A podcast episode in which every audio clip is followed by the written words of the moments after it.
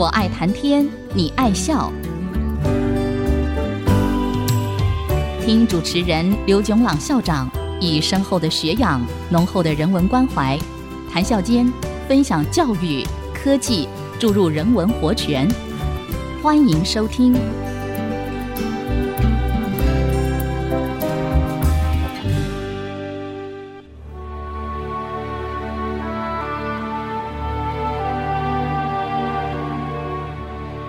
听众朋友，大家好，欢迎收听《我爱谈天，你爱笑》。这里是爱惜之音广播电台 FM 九七点五，我是刘总郎。过去差不多一年的时间，这个节目的内容都是围绕着电脑，也就是数位计算机和互联网技术的发展对人类的智能行为的影响。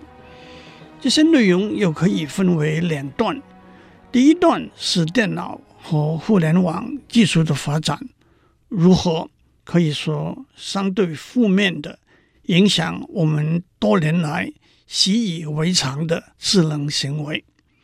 第二段是电脑和互联网技术的发展带来了模拟甚至超越我们多年以来习以为常的智能行为。这就是今天叫的震天价响的人工智能。我讲的大纲是按照人类智能行为的分类，在每一类里头选一些例子。我已经讲过电脑如何模拟人类逻辑数学的智能行为，包括算术计算、符号运算、最优化算法和下棋等等。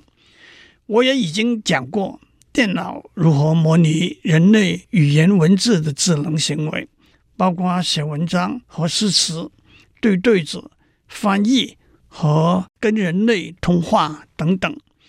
至于讲的内容，一方面想要介绍一些基本的技术观念和内容，免于流于空谈；但是另一方面又想要维持不使用黑板和投影片的科普层次，因此我想象可能有些听众会有太复杂、不容易跟得上的感觉，因此我想停下来一阵，再回过头来讲其他电脑模拟人类智能行为的例子，例如机器人、自动行驶车辆、机器学习、深度学习等等。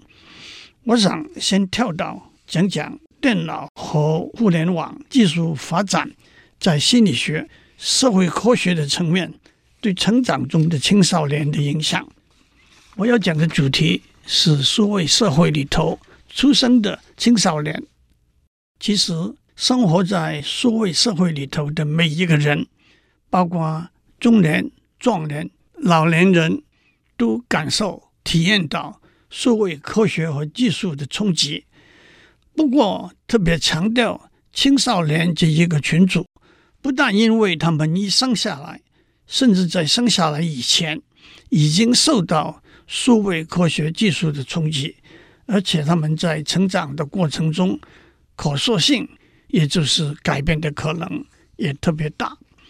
我要讲的第一个子题目是在数位社会里头青少年的自我认知问题。自我认知 （self-recognition） 是心理学里头一个重要的观念。自我认知和自我 （identity）、自我意识 （self-consciousness） 和老子说的自知都可以说是同义的观念。自我认知是一个人对“我是谁”这个问题的回答。让我先打一个岔。我是谁，也是哲学里头一个重要的问题。正如古希腊哲学家泰利斯 （Thales） 说过：“人生最困难的事，乃是认识自己。”法国文艺复兴时代的作家蒙田 （Montaigne） 说过：“世界上最重要的事，是懂得如何做自己的主人。做自己的主人。”就是彻底了解自己的意思。老子在《老子》第三十三章说：“自知者明。”自知就是认识、了解自己；自知者明，就是说能够认识、了解自己，就是聪明。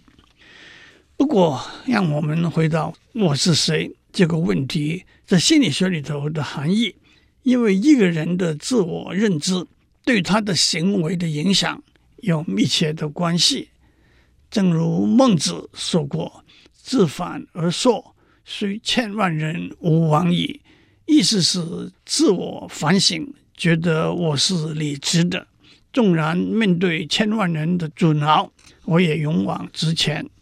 其实自反也可以解释为我的自我认知，我是一个讲正义和道理的人。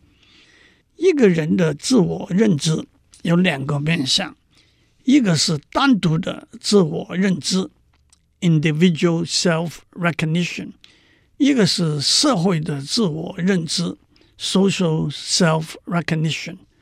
单独的自我认知是一个人。自己看到自己的特征，这包括身体、精神、情绪、认知和社交这些方面的特征。例如，在身体方面，我认为我太胖了，我觉得我的头发变得又白又稀疏了。在精神方面，我不会重财轻义，我并不重视虚名。在情绪方面，我在困难的情况中。沉得住气，我脾气暴躁，在认知方面我记性不好，我做事情很专心，在社交方面我相当内向，我对负面的批评不会在意，都是单独的自我认知的例子。至于社会的自我认知，是一个人看到自己在社会上属于的群组的特征。首先，我们往往根据不同的指标，把社会中的成员分成群组。一个群组会有若干特征，例如，我是一个退休的公务员。退休的公务员是一个群组，他的特征包括年龄超过六十五岁，按月领取公务员的退休年金等等。例如，我是一个素食主义者。素食主义者是一个群组，它的特征是只吃蔬菜和水果。因此，一个人的社会认知是一个人自己看到自己属于的群组的特征。不过，一个人的自我认知也不必或者不能清清楚楚划分开来。我很聪明和努力读书是单独的自我认知。我是进入台大医学系的保送生，是社会的自我认知，就是一个例子。我们在上面已经讲过，一个人的自我认知和他的行为有密切的影响和关系。正面的自我认知会带来信心和自尊，反过来，负面的自我认知会带来犹豫和退缩，因而。影响一个人的行为。我不怕困难，会起这份工作。我愿意接受这一个任务，来自正面的自我认知。我不善交际，不如不去参加这个宴会了，来自负面的自我认知。毫无疑问，一个人的自我认知会受到经验的影响而改变。按照美国心理学家埃里克森 （Eric Erikson） 的理论，一个人的自我认知是持续的改变的，而且他把一个人的自我认知改变的过程按照年龄分成八个阶段。他认为这八个阶段的顺序是由遗传决定的，但是在每一个阶段中的演变。是受环境影响的。这八个阶段分别是：一、婴儿期，出生到一岁半，在这段时期，自我认知的发展的结果是信任感和怀疑感两者之间的平衡点。它带来的正面影响是希望和信任，负面影响是恐惧和不信任。第二，儿童期一岁半到三岁，在这段时期，自我认知发展的结果是自主感和羞涩感两者之间的平衡点。它带来的正面影响是意志力，负面影响是自我怀疑。第三，学龄初期，三岁到五岁，在这段时期，自我认知发展的结果是主动感和内疚感两者之间的平衡点。它带来的正面影响是自主和价值感，负面影响是没有价值感。四，学龄期，六到十二岁，在这段时期，自我认知发展的结果。是勤奋感和自卑感两者之间的平衡点，它带来的正面影响是能力、勤奋；负面影响是无能。五、青春期，十二到十八岁，在这段时期，自我认知发展的结果是单一角色的确定和角色混乱两者之间的平衡点，它带来的正面影响是忠诚、自信。负面影响是不确定感。第六，成年早期，十八到二十五岁，在这段时期，自我认知发展的结果是亲密感和孤独感两者之间的平衡点。它带来的正面影响是爱和友谊，负面影响是混乱的泛爱。七，成年期，二十五到六十五岁，在这段时期。自我认知发展的结果是繁衍和关心感和停滞不前两者之间的平衡点。它带来的正面影响是关心他人和创新，负面影响是自私自利，不求进步。八、成熟期，六十五岁以上，在这段时期，自我认知发展的结果是自我调整。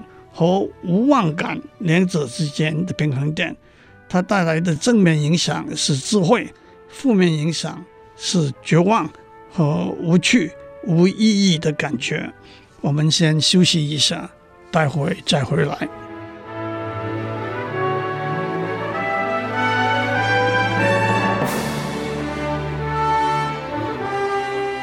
欢迎继续收听，我爱谈天，你爱笑。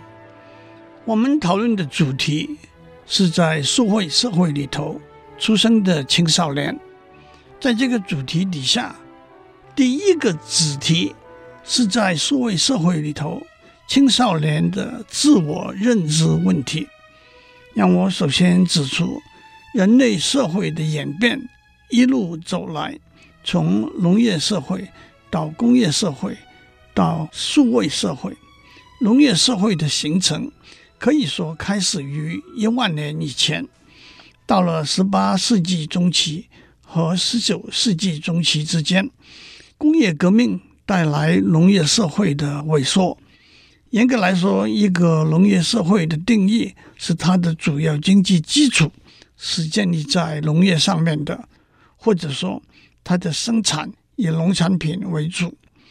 不过，即使到了今天，在许多高度工业化的国家里头，还是有维持农业社会若干特色的城市和乡镇。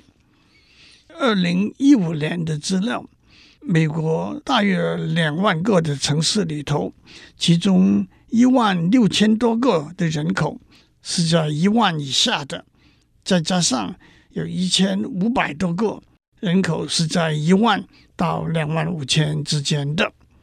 我们可以想象到，生活在几百年前的农业社会，甚至今天生活在一个工业发达的国家里头，人口比较少，而且往往和大城市距离比较遥远的乡镇的青少年的自我认知，让我首先指出，我们无意也无法画几条分隔线，把农业社会、工业社会。和数位社会的青少年的思想和生活方式清清楚楚地分隔开来，他们有很多相同的地方，我们只是要指出他们有若干不同的地方。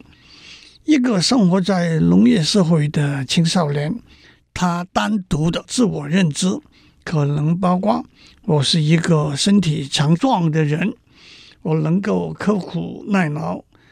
我是个有礼貌的人，我喜欢穿得整整齐齐，打扮得漂漂亮亮去参加一个宴会。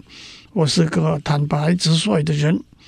至于他的社会自我认知，主要来自家人、朋友和邻居等群组。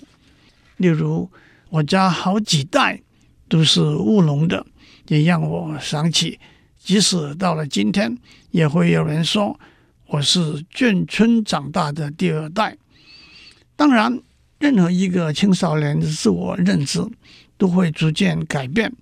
不过，如果他想要做重大的异常的改变，主要是来自迁移到一个遥远的不同的乡镇，他的自我认知会受到那边的人不同的谈吐、兴趣，甚至价值观的影响。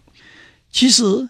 这就指出了，在工业社会中，青少年的自我认知改变的几股动力，那就是交通的发达、生活水准的提高、消费主义的抬头、教育机会的增加和资讯传递和散布方式的发展。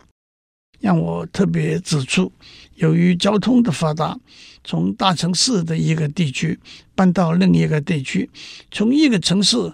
搬到另一个城市，甚至从一个国家搬到另一个国家，都不是困难，而且是相当容易的事情。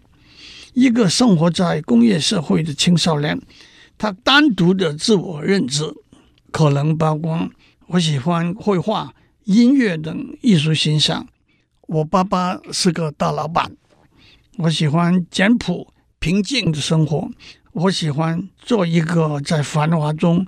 默默无闻的人，我想对社会的进步、人类的未来做出贡献。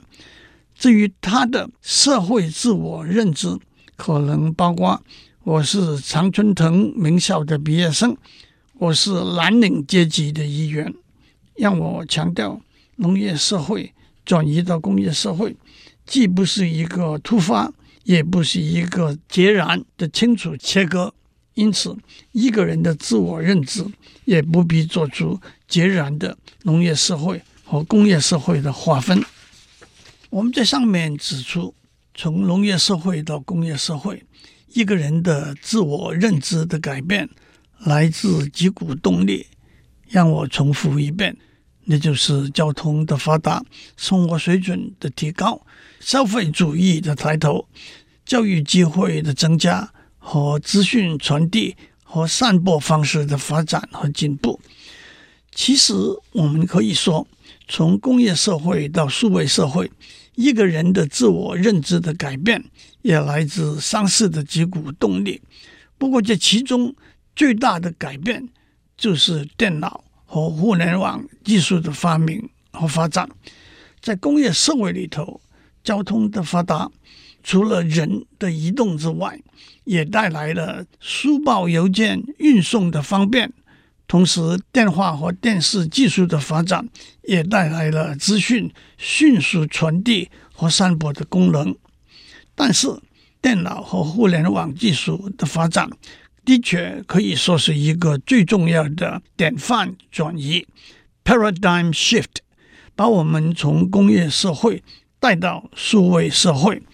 我一开始说过，我们要讨论的主题是数位社会里头的青少年。